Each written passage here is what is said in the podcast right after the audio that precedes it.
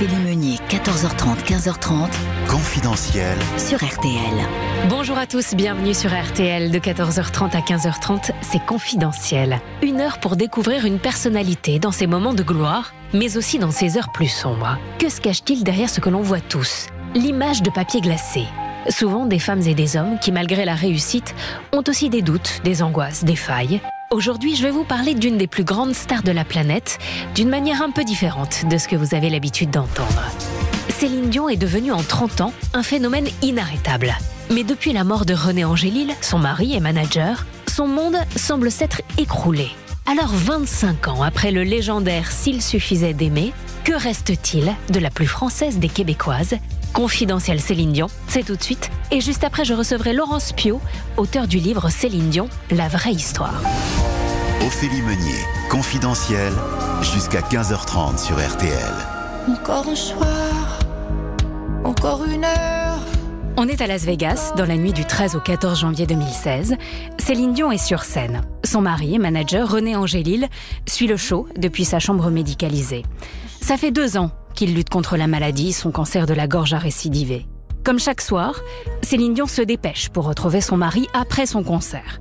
Mais cette fois, elle est rentrée trop tard. René a succombé à la maladie à l'âge de 73 ans, pendant qu'elle chantait. Ce jour qu'elle redoutait tant est arrivé. C'est la fin de la folle histoire d'amour qui les unit depuis plus de 28 ans. Un chagrin immense l'accable, mais elle sait aussi qu'avec cette perte, sa vie professionnelle va être complètement bouleversée. René, c'est son pilier, son mentor, ses yeux, ses oreilles, tout. Il veille à tout. Des premières télévisions jusqu'à leur mariage spectaculaire, le couple Céline et René, c'est une histoire d'amour qui a conquis le monde et les médias. La star a créé un lien intime avec son public. Elle partage tout. Elle affiche son bonheur, qui semble d'ailleurs inaltérable, inattaquable. La réalité est en fait beaucoup plus complexe. Alors que se cache-t-il derrière ces photos en papier glacé? Ces sourires un peu trop parfaits Quelle est la face cachée de Céline De Céline et René, puisqu'ils sont indissociables, et de Céline sans René C'est une histoire tout sauf ordinaire. Je suis une fille bien ordinaire. Dans les faubourgs de Montréal, la famille Dion n'a pas beaucoup de moyens, mais elle a de grandes ambitions pour la petite dernière des 14 enfants, Céline. À la maison, toutes les occasions sont bonnes pour chanter, et la Benjamine est tout de suite dans le bain. À 5 ans, avec son crayon en guise de micro dans les mains, elle stupéfie tout le monde. Elle dira plus tard Quand j'ai entendu les applaudissements, j'ai su que chanter serait toute ma vie. Oh mamie, mamie blue, mamie blue. Céline Lado déteste l'école. On se moque de sa dentition, de sa maigreur. L'endroit où elle est vraiment bien, c'est chez elle. Elle partage sa chambre avec ses sœurs et ensemble elles écoutent en boucle les disques de leur idole, qui est la grande star du moment au Québec, Ginette Renault. J'ai besoin d'un ami. À l'instant où elle comprend que sa fille a un don, cette voix hors du commun, Thérèse, la mère de famille, n'a plus qu'un objectif, faire de Céline une vedette de la chanson. Et pour y arriver, tout le monde s'y met. Avec les frères et sœurs de Céline, tous musiciens, ils composent une chanson, que la star d'ailleurs chantera encore en concert 30 ans plus tard. Le titre est en boîte. Thérèse contacte directement un certain René Angélil. Pourquoi lui? Eh bien, elle a repéré sur la pochette du disque de Ginette Renault que René était son manager, et pour sa fille, elle veut le meilleur. La première fois qu'il écoute ce n'était qu'un rêve. L'agent, qui a 39 ans, n'y croit pas. Impossible que ce soit une jeune fille de seulement 12 ans qui chante ça. Il veut voir pour croire. Un rendez-vous est fixé. On est en janvier 1981. Céline rencontre René pour la première fois et elle chante devant lui à cappella.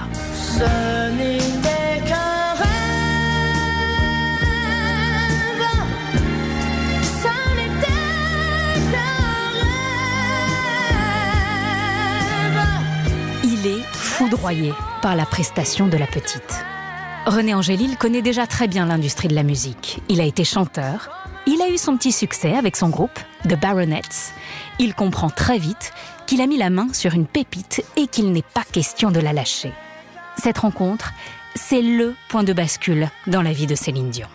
René Angélil hypothèque sa maison pour produire le premier album de la chanteuse. Céline, c'est son plus grand coup de poker. Il sait tout de suite qu'avec elle, il a de quoi renverser la table. Mais il va falloir gérer sa carrière d'une main de maître. Quant à Céline, elle comprend tout de suite elle aussi que c'est une chance à saisir pleinement. Je suis née pour faire ce métier-là. Cette phrase, la chanteuse l'a répétée de nombreuses fois en racontant son histoire.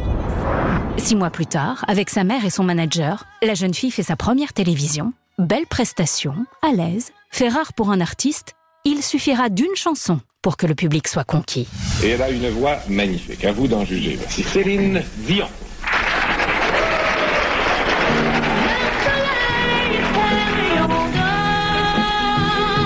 Le début du rêve, mais surtout le début d'une vie de travail acharné. Première étape, Paris. René fait prendre à Céline des cours de chant. Elle s'impose une discipline de fer qui lui vaudra d'ailleurs d'être reconnue plus tard comme une grande technicienne de la voix. Fin 1984, Céline fait ses premiers Olympias. Sa mère Thérèse est tous les soirs derrière le rideau. Le rythme est éreintant. C'est aussi à cette période que le mariage de René bat de l'aile. Pendant un temps, il s'éloigne. Une absence que Céline vit assez mal. Ne commencerait-elle pas à avoir déjà des sentiments pour son manager? Elle dira plus tard en repensant à ce moment J'ignorais de moins en moins que j'étais amoureuse. J'en avais tous les symptômes. Un jour, l'amour viendra. Céline entame une vraie transformation physique. Elle a 18 ans, elle est libre de ses choix, l'opération séduction est en marche. Elle se coupe les cheveux, elle met des jeans ou des jupes courtes. Adieu la petite fille sage. Elle est prête à lancer sa carrière à l'international.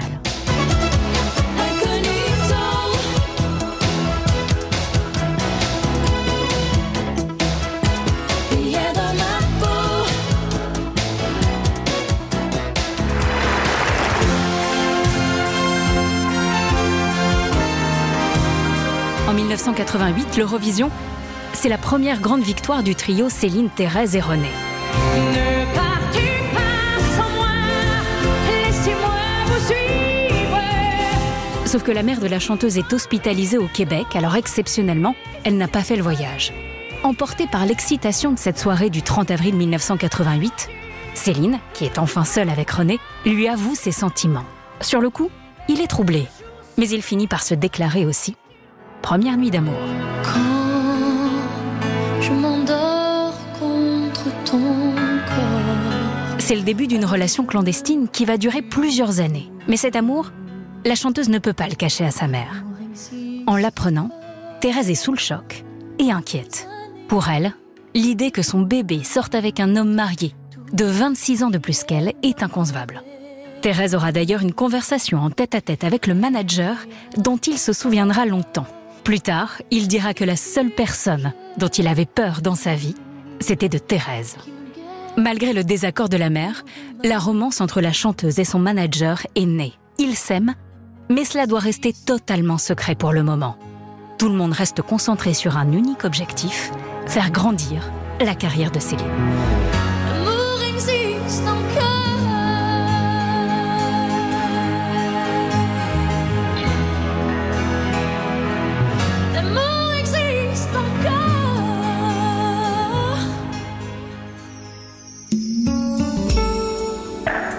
Les années 1990 sont importantes pour Céline Dion.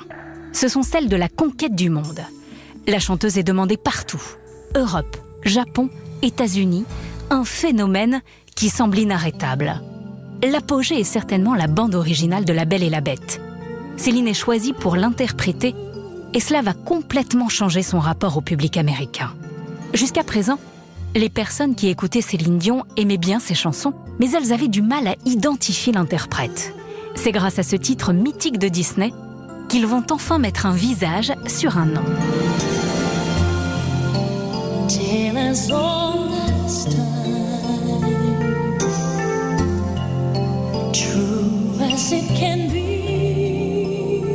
Dès que la carrière de la chanteuse devient internationale, René a l'idée de la faire suivre par une caméra quasiment jour et nuit. Il veut tout archiver, ou presque. Il sait très bien qu'un jour, ces images vaudront de l'or. la grande entreprise de communication du couple Céline-René est bel et bien lancée. Tout donner. Tout donner au public coûte que coûte, parce qu'ils savent que cela rapporte. Après la conquête de l'Amérique, Céline passera un cap dans sa starification en France, avec encore une brillante idée de René, une reprise de Starmania.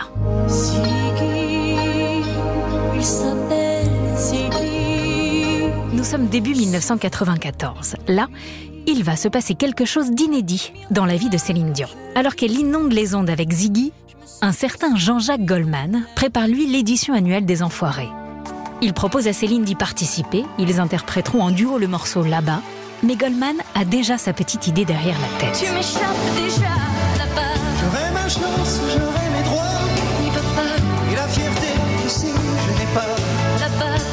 adore la voix de Céline Dion et il rêve depuis longtemps de travailler avec une grande chanteuse comme elle.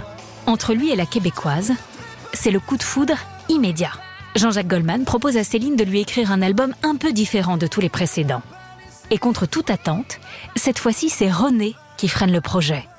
Jusqu'à présent, lui donner une directive, Céline s'exécutait. Non pas par naïveté, mais parce qu'elle lui faisait une confiance aveugle. Mais là, avec Goldman, c'est Céline qui a le nez.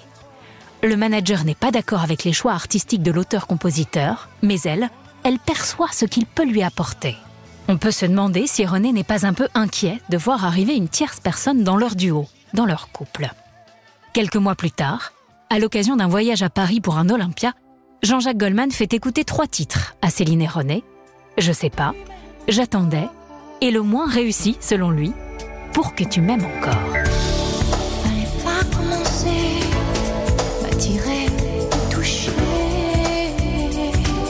Le morceau n'est pas terminé que René fond en larmes d'émotion. Goldman a en fait écrit exactement ce que Céline et René avaient besoin d'entendre à ce moment-là de leur vie. L'album est enregistré dans la foulée. Le français métamorphose la voix de Céline, il la nuance, il gomme les fioritures. Le résultat dépasse toutes ses espérances. C'est Céline qui a tenu à travailler avec l'auteur-compositeur et elle a eu raison. René était réticent, il s'est trompé. Un lien très fort unira désormais Céline Dion et Jean-Jacques Goldman. J'irai chercher ton cœur si tu l'emportes ailleurs. Même si dans tes danses, d'autres dansent tes heures. J'irai chercher ton âme dans les froids, dans les flammes. Je te jetterai des sorts pour que tu m'aimes encore. Le 17 décembre 1994, dans la basilique Notre-Dame de Montréal, Céline Dion, 26 ans, épouse René Angélil, 52 ans. Le couple a officialisé publiquement sa relation un an auparavant. Le choix du lieu pour la cérémonie n'est pas un hasard. C'est immense. Et désormais, René et Céline ne voient les choses qu'en grand. 500 personnes sont invitées au dîner. Toute la presse québécoise est là. Chaque événement est désormais une occasion de faire une bonne opération de communication. Quelques mois plus tard, c'est l'explosion dans la carrière de Céline. 2. L'album écrit par Jean-Jacques Goldman sort en mars 1995. Il s'écoulera à plus de 10 millions d'exemplaires dans le monde. C'est aujourd'hui encore l'album francophone le plus vendu de l'histoire. L'album francophone le plus vendu de l'histoire. Goldman et Dion récidivent deux ans plus tard avec S'il suffisait d'aimer. Ils sont tellement complices et sur la même longueur d'onde que l'album est enregistré en une semaine et ils feront un joli cadeau aux fans en se retrouvant sur la scène du Stade de France en 1999. Bonsoir. Bonsoir mon amour. Bonsoir. Ça va bien? Je peux t'embrasser? Moi, je voudrais te dire euh, de notre part à tous à quel point on est heureux que tu aies pu venir. Et s'il y avait quelque chose à ajouter, euh, ça serait du genre euh, S'il suffisait qu'on s'aime, s'il suffisait d'aimer, si l'on changeait les choses un peu, rien qu'en aimant donner. S'il suffisait qu'on s'aime, s'il suffisait d'aimer, je ferais ce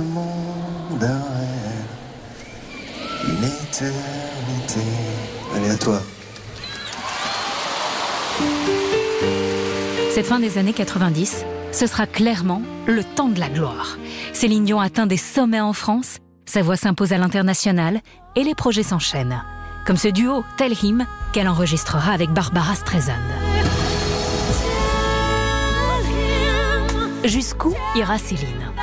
René n'est jamais à court d'idées pour que sa pépite continue de se dépasser. En 1996, le producteur américain David Foster demande à la chanteuse d'enregistrer sa propre version de All By Myself, le titre d'Eric Carmen qu'il a écrit 20 ans plus tôt. Céline n'est pas emballée du tout parce qu'il y a une note aiguë et puissante qui est impossible à atteindre selon elle. Avec les années, la chanteuse est devenue la grande technicienne vocale dont on parlait et elle connaît ses limites. Cette note, c'est clair, elle est en dehors de son registre. Malgré tout, il faut y aller. Quand elle entre dans le studio, elle est contrariée. La tension est palpable. En plus, René s'est éclipsé. Le producteur David Foster essaye de la rassurer en lui disant ces mots. Si jamais tu ne tiens pas la note, ne t'inquiète pas, on trouvera une solution. Whitney Houston est dans le studio d'à côté. Sous-entendu bien sûr, si la note ne passe pas avec toi, c'est Whitney qui chantera. La québécoise est piquée au vif. Elle accepte de faire une prise, mais à contre-coeur. Elle se lance, très concentrée, jusqu'à ce fameux Anymore.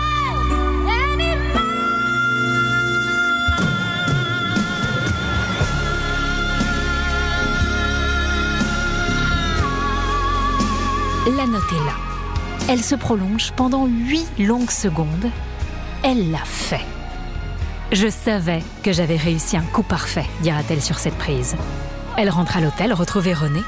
En fait, il a déjà entendu l'enregistrement. Tout était calculé avec le producteur. René, par sa vision et par sa main de fer, offre un nouveau coup de maître à Céline.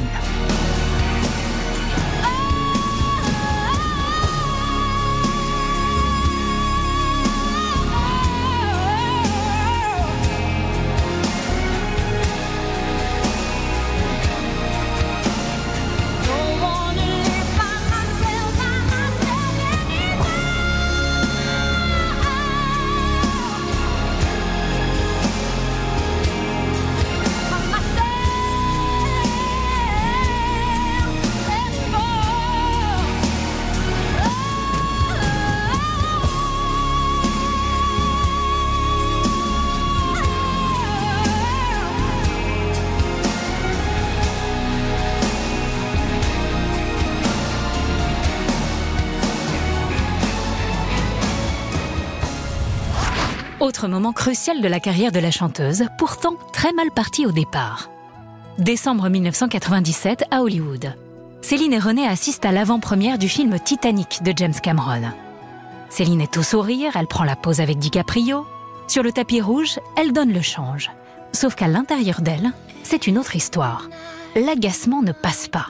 Ce morceau qu'elle chante à la fin du film, vous voyez lequel? Elle ne voulait pas en entendre parler. Retour quelques mois plus tôt.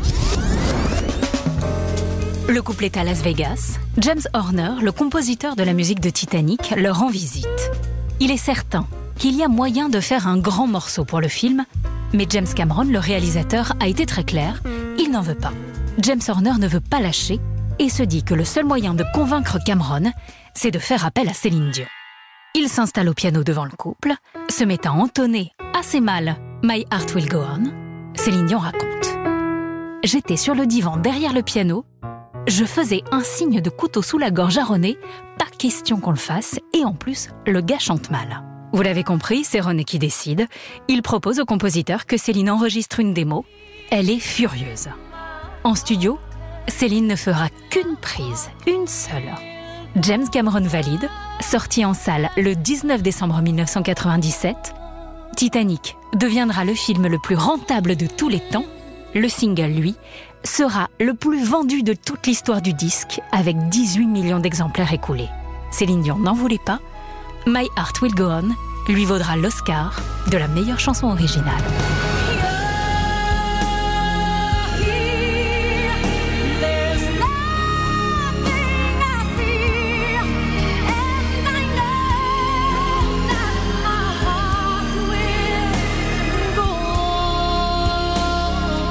Avec la chanson titre de Titanic, Céline, à seulement 31 ans, est au firmament.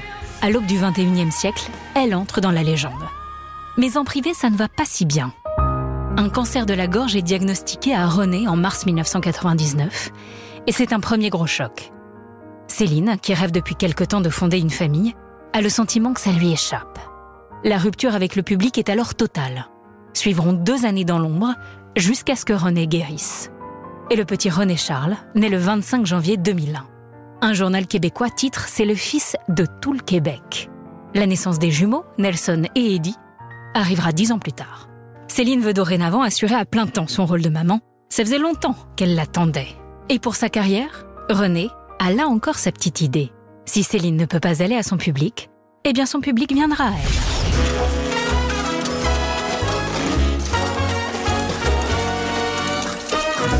Las Vegas. Une salle et un décor colossal au Caesars Palace. Céline signe un contrat en 2003 pour 3 ans. Elle y restera 16 années. Le choix de ce lieu n'est pas un hasard. René adore le casino et les jeux d'argent. Ça deviendra même une addiction dans laquelle il dépensera des sommes folles. En 2019, quand la diva fait ses adieux après 1141 représentations, son spectacle a engrangé 875 millions de dollars. Ça, c'est ce que l'on voit. Mais dans l'ombre, la vie de famille est de plus en plus compliquée à cause de la santé de René. Fin 2013, le cancer de la gorge du manager récidive. Cette deuxième alerte, c'est aussi le moment où Céline prend conscience que bientôt, c'est seule qu'elle devra gérer sa carrière. René Angélil meurt le 14 janvier 2016. Céline organise des funérailles nationales au Québec, retransmises dans le monde entier. Un moment éprouvant, douloureux, mais aussi sa dernière image offerte au public à deux. À partir de là, sa vie change radicalement. C'est vers l'autre mentor de sa carrière, Jean-Jacques Goldman, qu'elle se tourne pour enregistrer la chanson qui rend hommage à la mémoire de René. Il offre à Céline Dion encore un soir. Encore un soir. Mais la chanteuse n'est plus la même.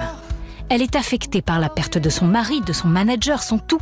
Mais ça va plus loin que ça. Elle n'y arrive tout simplement plus sans lui. À cause de la pandémie, Céline Dion annule une première fois sa tournée européenne. Mais ce qui marquera surtout l'après René, c'est cette annonce, enregistrée à Las Vegas en avril 2022. Sur Instagram, la chanteuse laisse un message qui fait l'effet d'une bombe. Hello everyone. I'm sorry it's taken me so long to reach out to you. I miss you all so much. Pour la seconde fois, elle repousse sa tournée européenne. Elle explique être malade, atteinte du syndrome de l'homme raide, des spasmes musculaires. En une heure, le message est vu plus d'un million de fois. Les fans sont dévastés. Pendant 40 ans, elle n'a jamais raté un rendez-vous avec son public. Lorsque l'on a été au plus haut, est-il possible de revenir même amoindri? Devenir une chanteuse internationale, c'était son rêve d'enfant.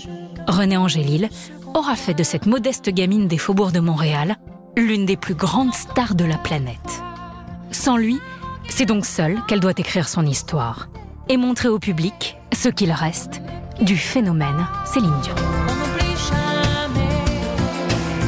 On a toujours un geste qui trahit qui l'on est. Ophélie Meunier. Confidentiel Céline Dion sur RTL.